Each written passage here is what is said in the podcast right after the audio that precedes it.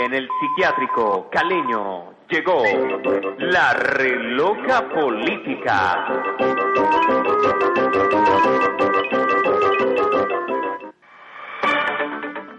En Colombia, 7 de la mañana, dos minutos. Hola, aquí está la reloca política que se tambalea. Como se tambalea la justicia ante el avance de la corrupción en el país.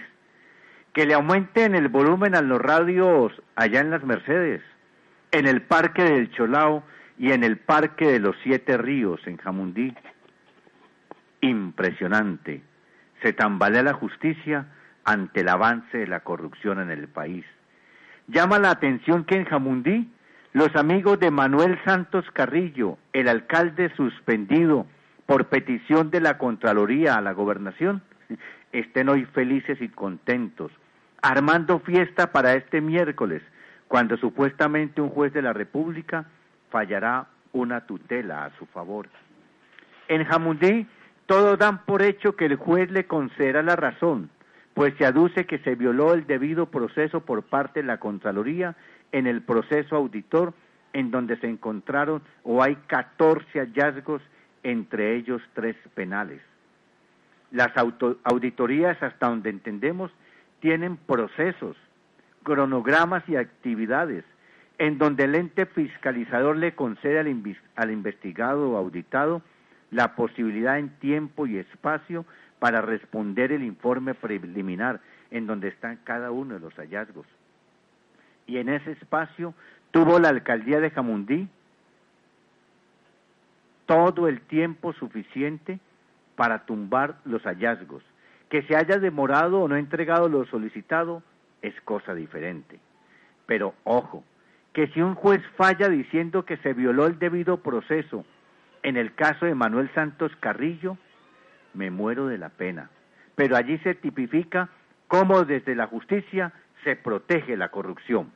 Basta ya de corrupción, de impunidad, basta ya de contemplación, recuperemos la dignidad. Basta ya de corrupción, basta ya de impunidad, basta ya de contemplación, recuperemos la dignidad. La democracia vamos a cuidar, luchando contra esta corrupción.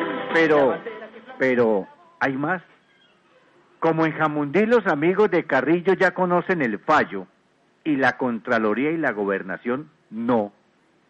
Además, la Contraloría la semana pasada contestó lo solicitado por el juez que tiene la tutela. Pero si así es la celeridad del juez que tiene esa tutela, será necesario conocer el, despacho y el nombre del juez. Porque ¿cómo así?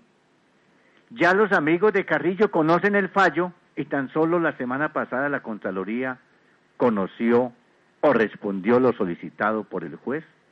Allí estamos ante un hecho grave. ¿Y sabe qué me decían anoche o ayer en Jamundí? No, eso ya todo está cuadrado. Cuadrado es el tema de moda en Jamundí. Por Dios, si así se cuadra la justicia, ¿para qué seguimos combatiendo la corrupción? Por eso queremos saber cuál es el despacho y cuál es el nombre del juez. Y a quienes nos decían ayer, no, ya todo está cuadrado, les dijimos, ¿tiene la tutela? Cuadrado o cholado, sí, pues eso es igual, ¿no? Solo le echan un poquitico de mermelada allí. Pues bien, a esos amigos les dijimos, deme la tutela para estudiarla, para ver el fallo del juez, por lo menos él resuelve. Y me dijeron, no, todavía no ha salido el fallo, fue admitida la tutela y está en el despacho para, para firma. Y ya conocen el fallo. Si es así, apague y vámonos. Apague y vámonos, porque señor Contralor, usted no conoce el fallo de la tutela. Señora gobernadora, no conoce el fallo de la tutela. Y ya armaron consejo de gobierno para que mañana Manuel Santos Carrillo vuelva a ser el alcalde de Jamundí. Una tutela tumba una auditoría con 14 hallazgos, en donde además participó la Fiscalía General de la Nación, que tiene las copias y adelanta la investigación de lo penal. Estamos ante la más grave corrupción. Un Una vez vi de una lora y esta lora me decía, todavía lo siguen jodiendo y yo le dije que todavía. Una vez vi de una lora y esta lora me decía, todavía lo siguen jodiendo y yo le dije que todavía. Anton la lora me dijo, pa' que se dejan joder si se juntan pa' pelear, la Naiden los va a detener. Ahí la la la la la la la la la la la la la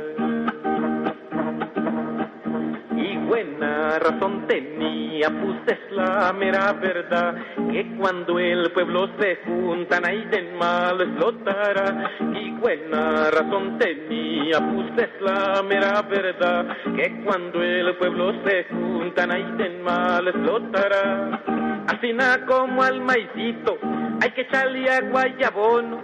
También a los que nos joden hay que echarles palo y plomo. Y la y la y la y la y la y la la y la. Sigamos con esta reloca política que se tambalea. Como se tambalea la administración del huracán, pues por no tener verdaderos asesores, abogados y tributaristas, están metiéndolas de caminar y llevándose las leyes por los cachos. Y lo que es peor, metiendo a los concejales en posteriores líos jurídicos, porque además los concejales, contentos con los carros nuevos que les dieron en diciembre, tienen una alta deuda con el huracán.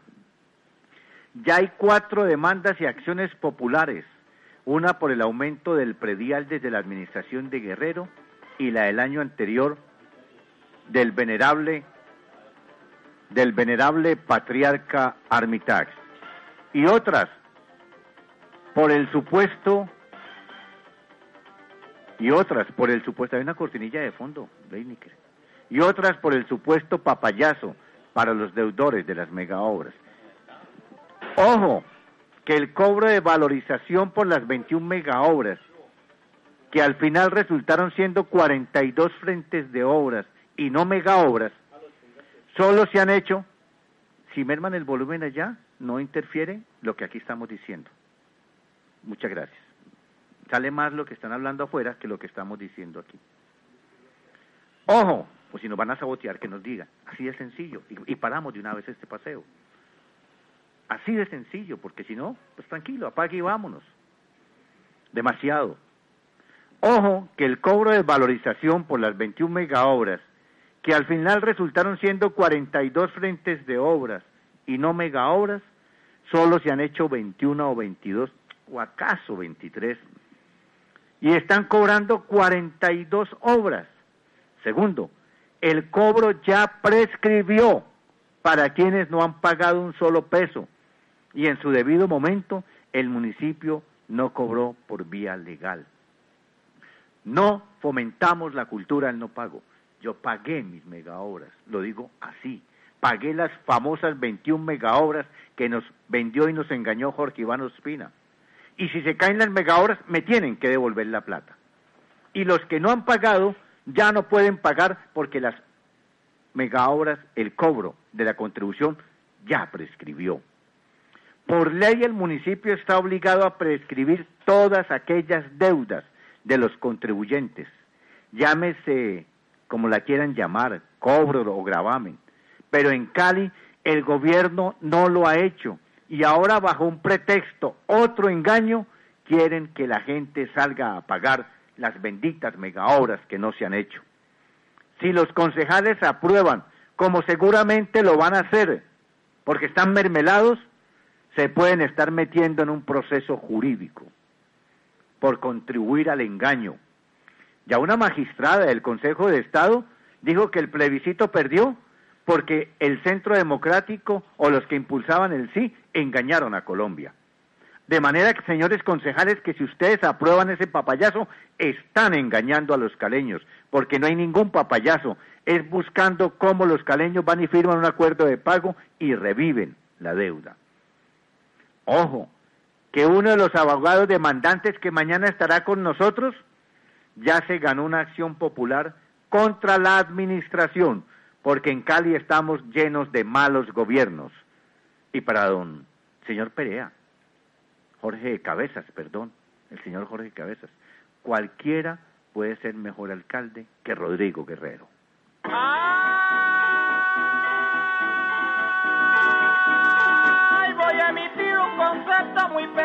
y sincero con respecto a tres problemas que carcomen nuestro suelo.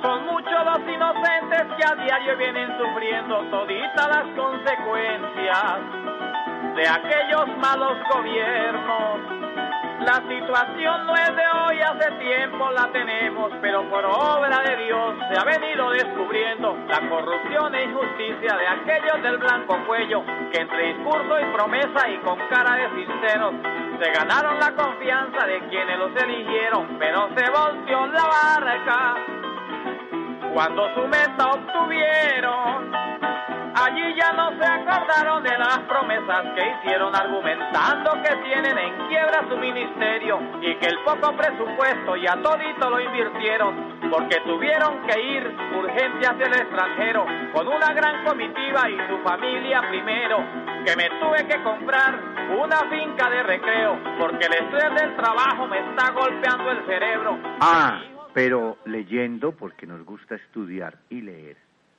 Aquí no nos inventamos, ni son rumores, señor alcalde.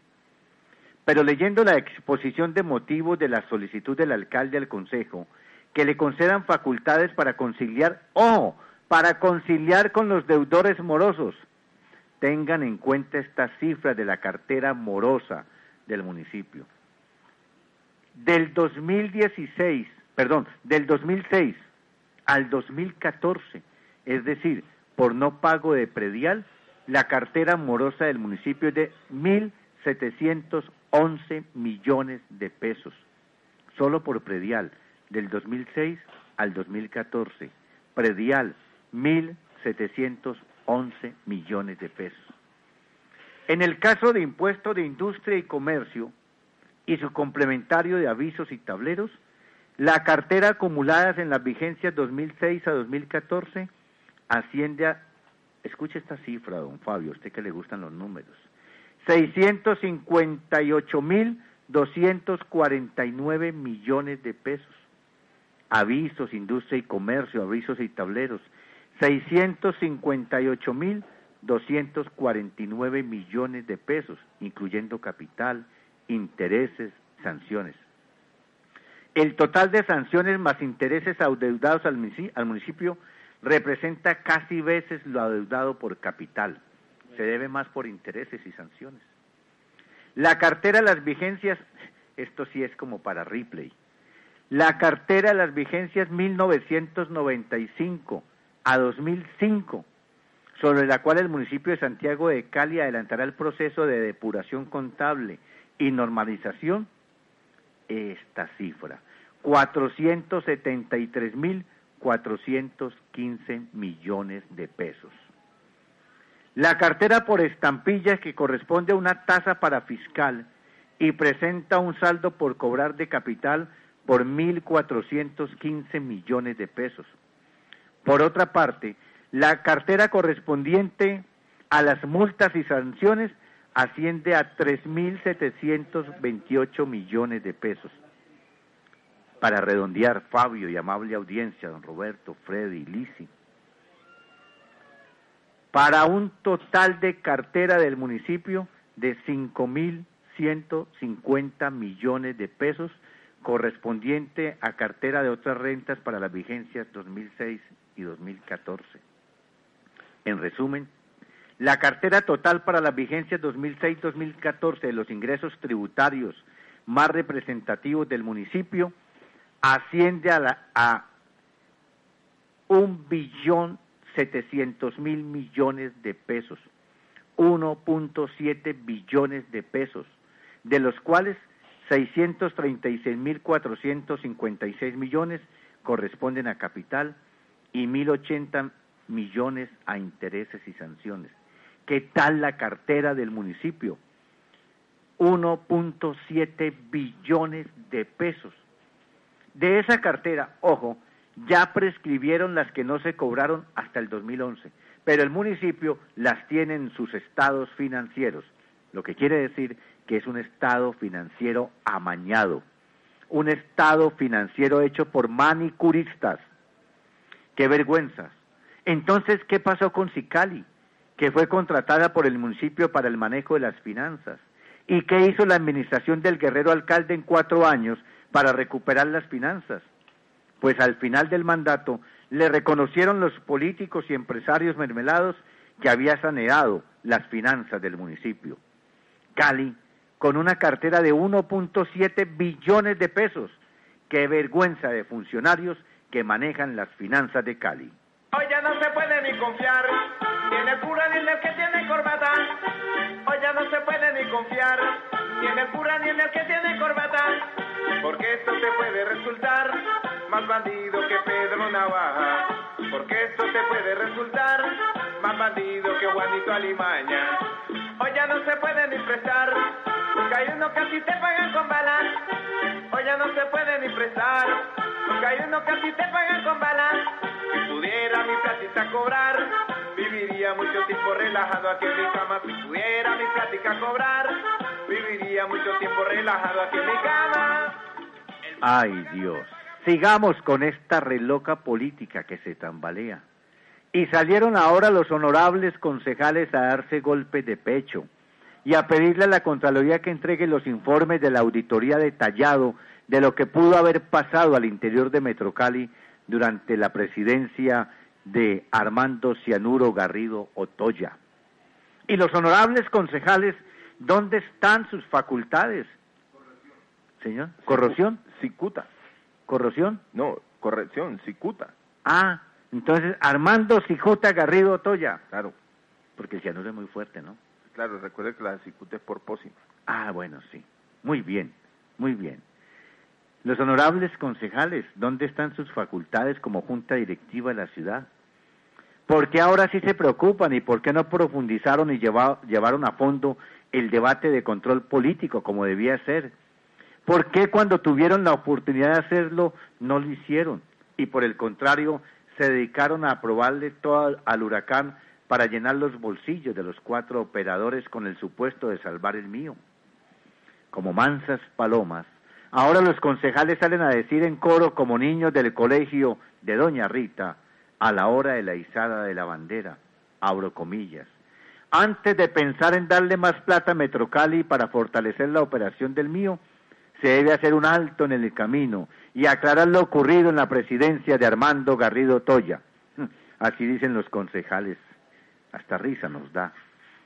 Otros concejales dicen, abro comillas, Garrido pasó por encima del alcalde, el mandatario fue timado, por tanto, no podemos seguir entregando recursos al transporte masivo si no se precisan los aspectos de lo que se contrató en Metrocali en los últimos ocho meses del año 2016.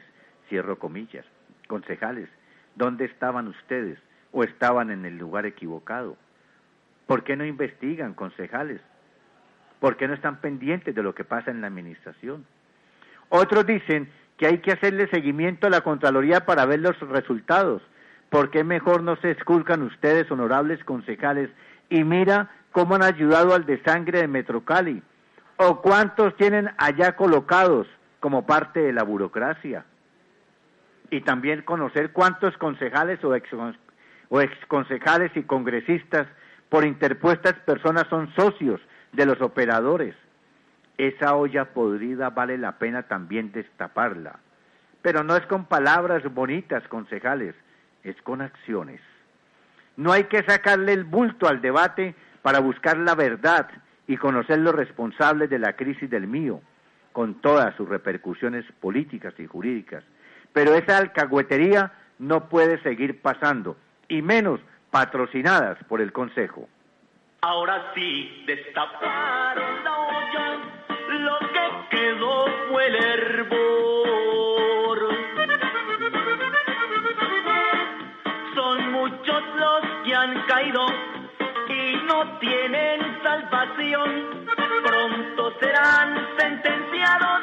Por la ley de mi nación.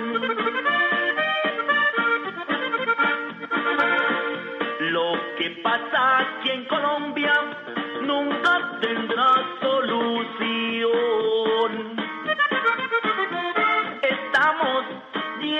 de ratas, es grande la corrupción. Políticos del demonio se sangran sin compasión. Solo por tener poder. Hacen hasta lo peor. Después se lavan las manos y se hacen los que no son. Siguen engañando al pueblo. La olla se destapó. Y antes, antes de ir con el novelón de la corrupción en telecomunicaciones de Encali, valdría la pena que hoy se reunieran a manteles, almorzaran y tomaran estrategias para salvar a la ciudad de Cali en materia de seguridad. El exalcalde de Cali, Ricardo Cobo Lloreda, y el senador de la República, Carlos Fernando Motoa, para que formen un escuadrón de la lucha contra la inseguridad en la ciudad de Cali. Porque lo que hizo anoche, o hicieron anoche los escoltas de del senador Carlos Fernando Motoa es de aplaudir.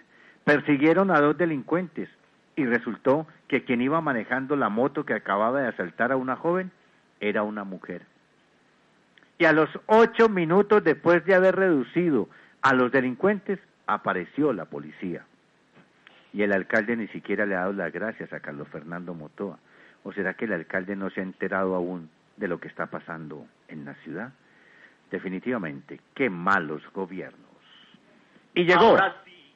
llegó el novelón de la corrupción en telecomunicaciones de Encali. Son muchos los que han caído y no tienen salvación. Pronto serán sentenciados por la ley nación. Tras de cotudos con paperas, decía mi abuela, que en paz descanse. En nuestras sucesivas entregas sobre la corrupción en los componentes de acueducto y alcantarillado, energía y telecomunicaciones de Encali, debido a la gravedad de los hechos, no podemos dejar pasar por alto una situación que afecta a todos los suscriptores de telecomunicaciones de Encali. Desde hace varios años, el ingeniero Eduardo Martínez Vélez es el interventor de todos los contratos relacionados con la firma ZTE, que no cumple con el objeto contractual de proveer los repuestos, efectuar los mantenimientos preventivos, entregando sistemas de hardware en mal estado o remanufacturados. Y tampoco suministra la documentación de transferencia de conocimientos técnicos para la atención a fallas, a fallas documentación que debe ser propiedad exclusiva de las empresas municipales. El señor Eduardo Martínez Vélez, sobrino de la concejal Clementina Vélez, está convencido que gracias a la gran influencia política de su tía, no pasará nada en contra suya por todos los desaciertos en su gestión y como responsable de las plataformas Gertel, UP10 y el Data Center, que durante 2016 vivían caídas y en 2017 sigue en la misma situación. Dirán ustedes, ¿y qué con eso? ¿A mí qué importa eso? La respuesta es, la plataforma Ger- Gertel es la que hace el bypass o puente entre la operación técnica y la comercial en telecomunicaciones, o telco como le llaman, cayéndose esta junto con la plataforma UP10, que es la que le permite la reinstalación automática del servicio cuando el, cliente se encuentra en mora y paga, pues que se demoran siglos en reconectarle el servicio, solamente eso. ¿Les parece poquito? Y para acabar de completar, en el famoso data center que funciona, el famoso data center, le siguen metiendo la mano. Gracias, señores, que nos sigan cortando. Y para acabar de completar el famoso data center que funciona el día menos pensado, se invirtieron más de 5 mil millones de pesos. Qué vergüenza. Pero hay un responsable, conocido, Eduardo Martínez Vélez.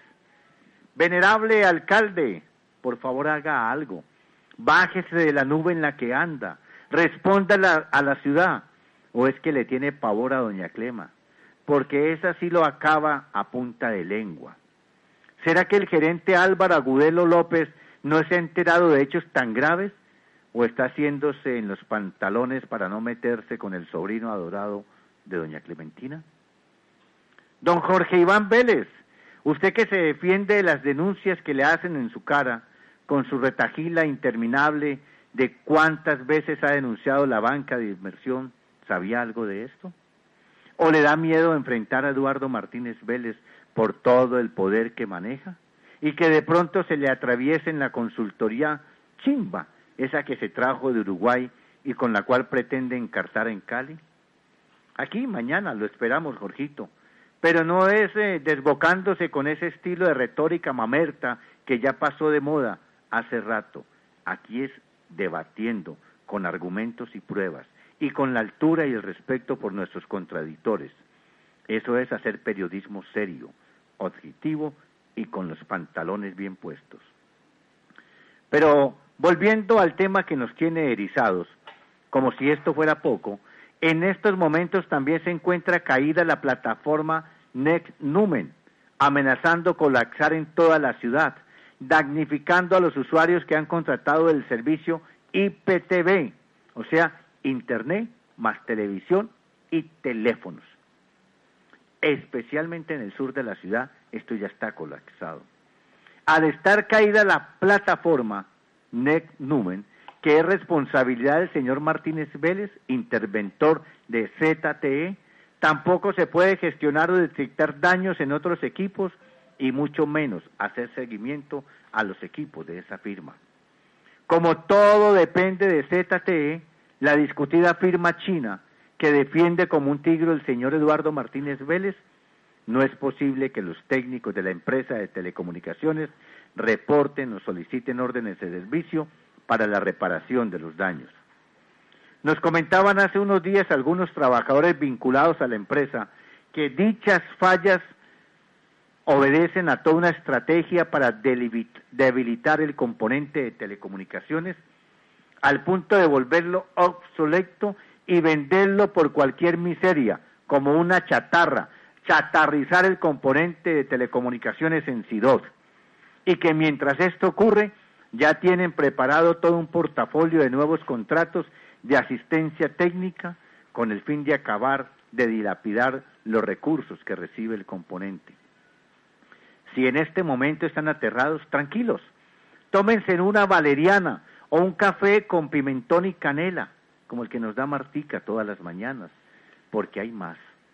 Resulta que la jefe de control interno de telecomunicaciones es la señora Carmen Zapaz, excuñada de doña Clema, y quien lógicamente le cuida la espalda al travieso sobrinito de la concejal, pues la señora Carmen Zapaz no entrega ningún informe acerca de, de qué medidas de control han adoptado frente a la sistemática y permanente caída de las plataformas mencionadas, porque según ella, dichos documentos son confidenciales.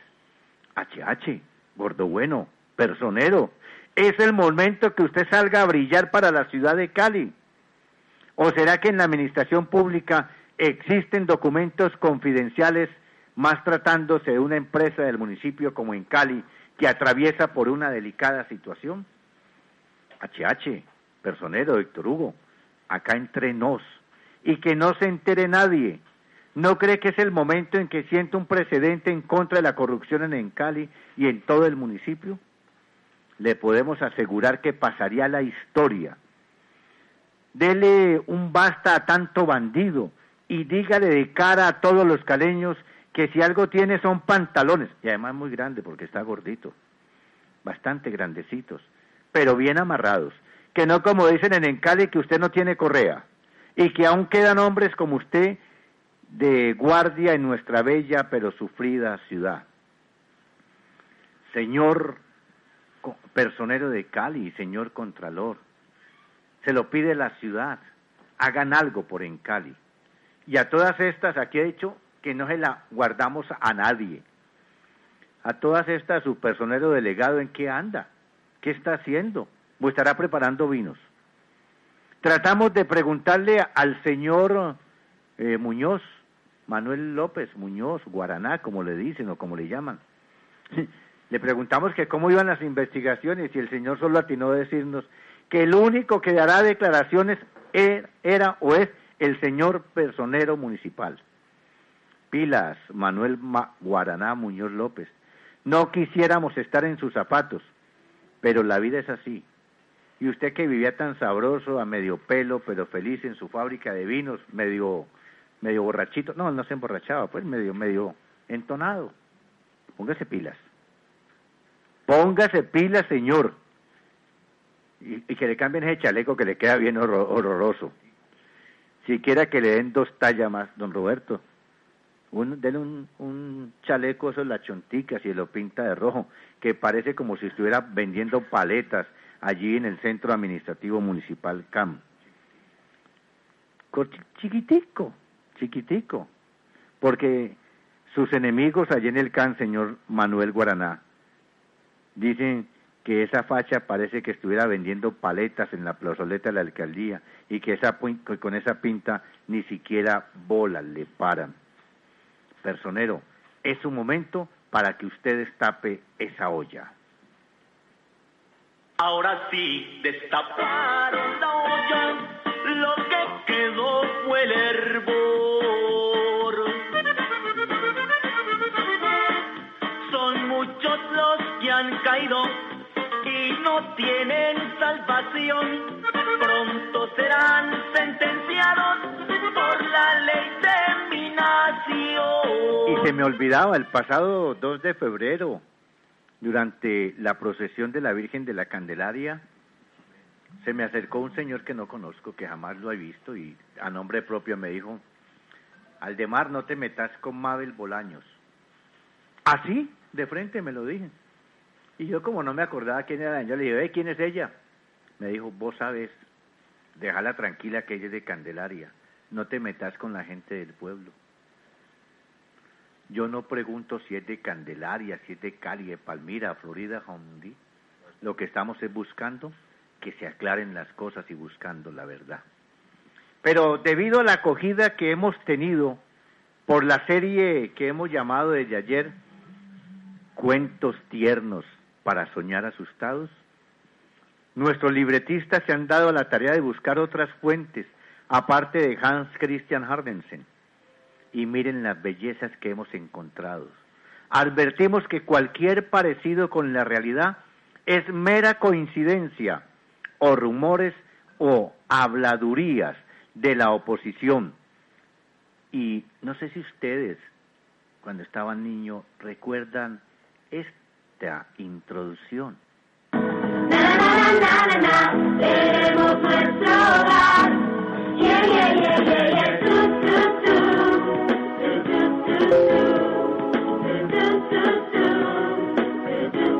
¿Recuerda usted el país de nunca jamás? Claro, todos lo tenemos en la mente. Por supuesto. Y allí es donde hemos llegado, al país de nunca jamás. Cuando la nana está mirando hacia otro lado. Y nadie viene. Sí, señor, en el país de nunca jamás, en donde las malvadas brujas se apoderan de la casa de los tesoros.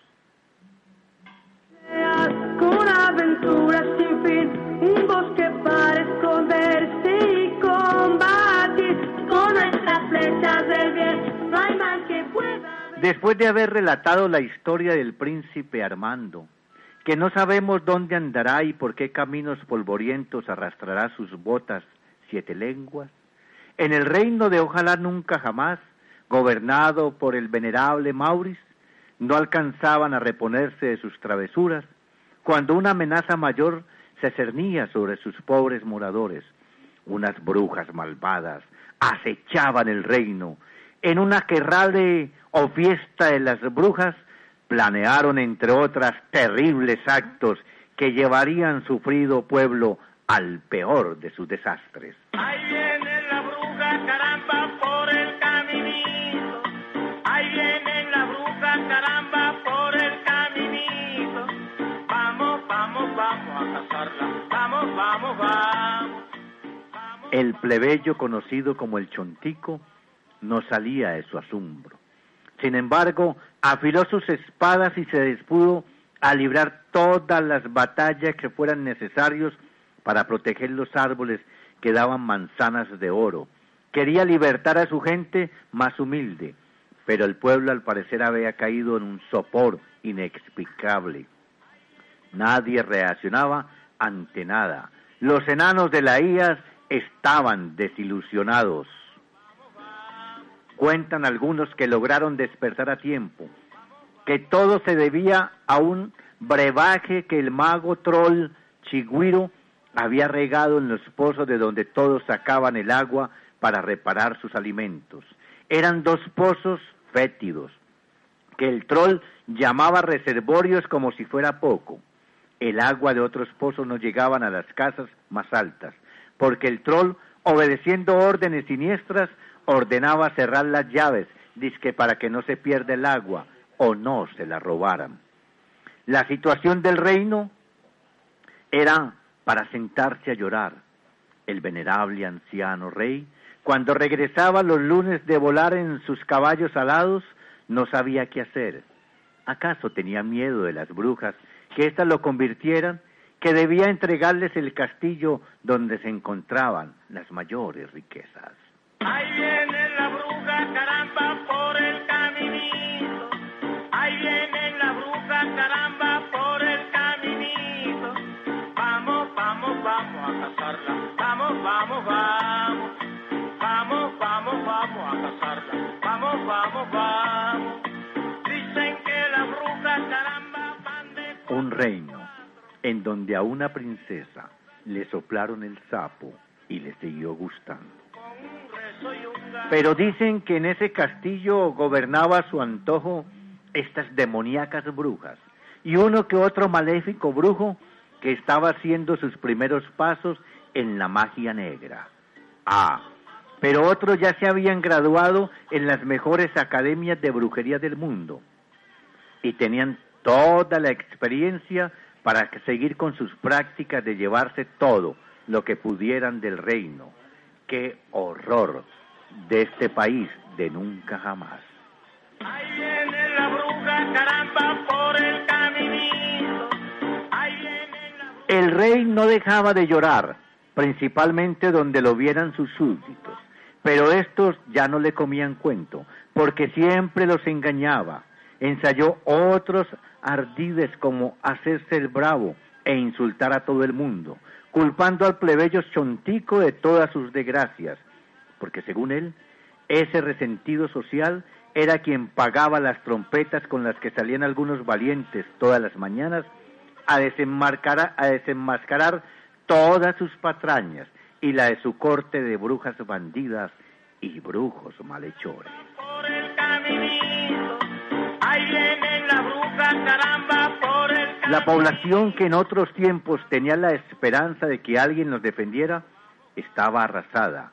Cuando descubrió que uno de sus soldados más combativos, combativos, como el chiquito Jorge Iván, se había pasado al bando contrario y ahora se las daba de empresario, contratando brujos de todos los países para venderle al rey la idea de que con sus sabios consejos podría convertirse en el soberano más querido de toda la región. El rey, que no era tonto, pero se hacía el sordo, el ciego, el bobo y el mudo, cuando le convenía, le llevó la idea y logró lo que nadie había conseguido hasta este momento, quitarse de encima ese incómodo grupo de peones que comandaba el chiquitín Iván y ponerlos rendidos a sus pies. La caramba, por. Todo el infortunio cayó sobre ese miserable reino. Sus habitantes, que fueron famosos por ser los mejores bailarines de todo el mundo, de un momento a otro se olvidaron de su hermoso arte. Los bufones del rey, que a veces divertían a las multitudes, ahora eran sacados a pedradas de las plazas donde pretendían presentarse. La ciudad era caótica, los habitantes de los caminos aumentaron como por encanto y cuando todo el mundo decidió encerrarse en sus casas, ellos entonces fueron hasta estas arrodillarles los que tenían inclusive las carretas que utilizaban para transportarse porque descubrieron un negocio redondo. La desarmaban y las vendían por pedazos a los mismos que habían robado o las mandaban a otros reinos.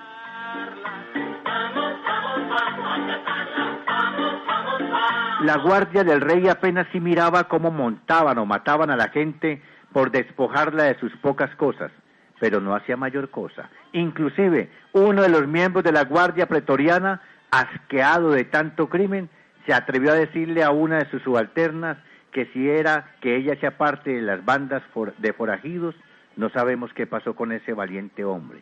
Ojalá no lo hubieran desterrado para siempre del reino. Las noches se tornaron más tenebrosas que nunca. La gente comenzó a prender muy pocas velas porque el precio de estas subió y subió por el 19% del IVA sin ningún control y muchos más para resguardarse del peligro. Incluso dejaron de comer con tal de comprarlas a las brujas que dominaban y administraban la fábrica de parafina como les daba las ganas.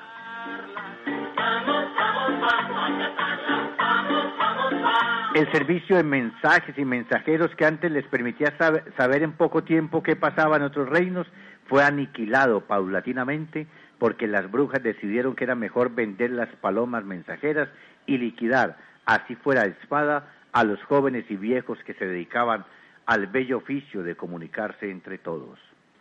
Casi nos olvidamos de contarles que había unos plebeyos que se hicieron nobles a la brava y que conformaban el consejo de sabios que le decía qué hacer y que no debía hacer el rey, y los ladrones que gobernaban en su nombre.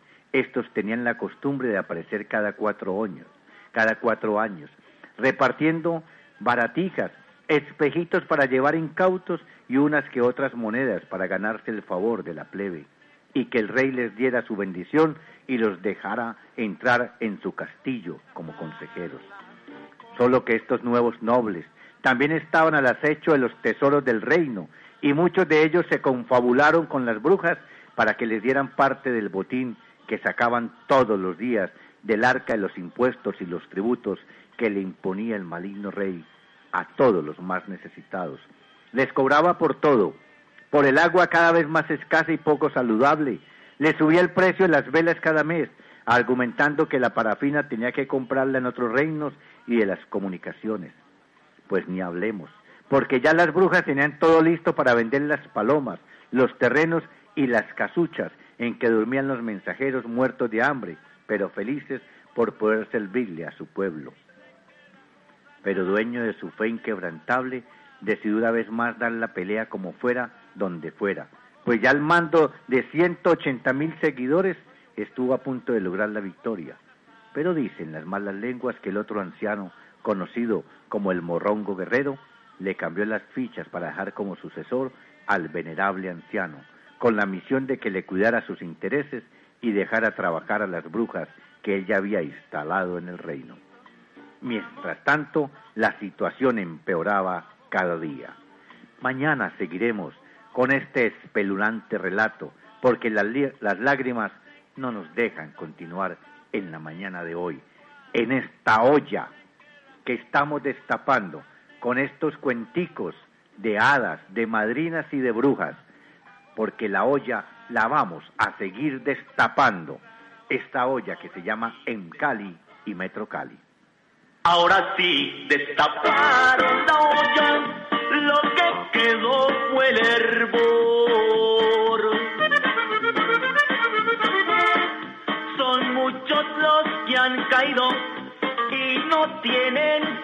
Pronto serán Y a la reloca política, hoy sí está aquí don Juanito. Llegó don Juanito Preguntón. Juanito preguntaba con deseos de saber las cosas que a sus años no podía comprender. No Juanito, Álvaro Uribe ya trinó que sí se comprueba que hubo dinero de Odebrecht en la campaña de Zuluaga, de Zuluaga. ¿Este sabrá qué decisiones debe tomar? La lectura de esto es muy clara, Juanito. Si entró algún recurso, dirá, fue a mis espaldas. ¿Queda bien claro, Juanito? Así como le crece la barba a don Fidel. Juanito, ¿por qué no se ha conocido a cuenta de qué o por qué los bachilleres más inteligentes de Colombia, los uribitos, se reunieron con representantes de Odebrecht, Juanito. Juanito, que por qué son los bachilleres más inteligentes de Colombia. ¿Por qué siendo apenas bachilleres ya eran millonarios, Juanito? Esos muchachos resultaron unos haces para los negocios. no podía comprender por qué tan por qué no se me ve ese lunar que tengo en la punta del pie. Pero Juanito, La Academia de Marketing no Online, podemos contestar y si la contestamos en las mismas quedará. Juanito, ¿será Colombia el único país del mundo en donde a tres ilustres les metieron dólares en sus cuentas y en su campaña y no se enteraron? Ernesto Samper, Álvaro Uribe y Juan Manuel Santos. ¡Ay, Zuluaga! Porque a Juan Manuel Santos también dijo Uribe que le entró platica. Juanito, Andrés Jaramillo de Conalvías fue enviado a la modelo. Samuel Moreno está recluido en una estación de la policía. La fiscalía, Juanito, ya pidió que lo pongan en la cárcel como condenado que es. ¿Cuándo mandarán a los Nule a una cárcel como a todos los demás condenados, Juanito?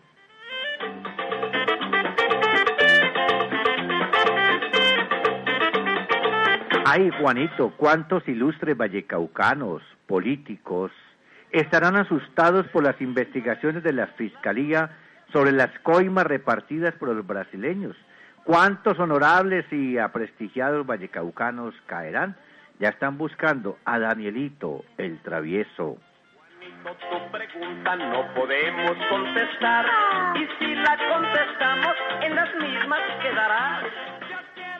Ay, aquí una bella dama me dice, mándeme un saludo, voy para el puerto de Buenaventura, que le vaya bien, María Isabel.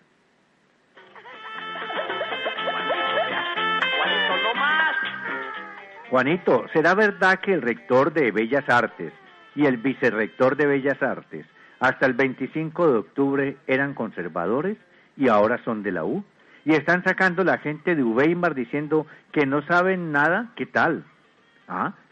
De los godos a la U, al movimiento de Doña Dilia. Preguntaba con deseos de saber las cosas que a sus años no podía comprender. Juanito, ¿será necesario que, o será cierto, que la gobernadora tiene que reintegrar hoy a más de 60 trabajadores empleados públicos que estaban en carrera administrativa en el HV y les tienen que pagar todo lo que dejaron de pagarles tres meses más la prima? ¿Por qué los despidieron tan mal, Juanito? A pagarles todo a sus puestos son con los mismos derechos. Esa es la ley 550 o la reforma administrativa que se hizo allí en el HV, Juanito. Juanito preguntó siempre curioso y juguetón, solo los años me darán contestación. Ay, Juanito, ¿será verdad que el América le va a quitar la credencial o el carné a unos periodistas que están acreditados por el América, pero que no van a los partidos y le entregan esa credencial a otros? ¿O será que las prestan o las alquilan, Juanito?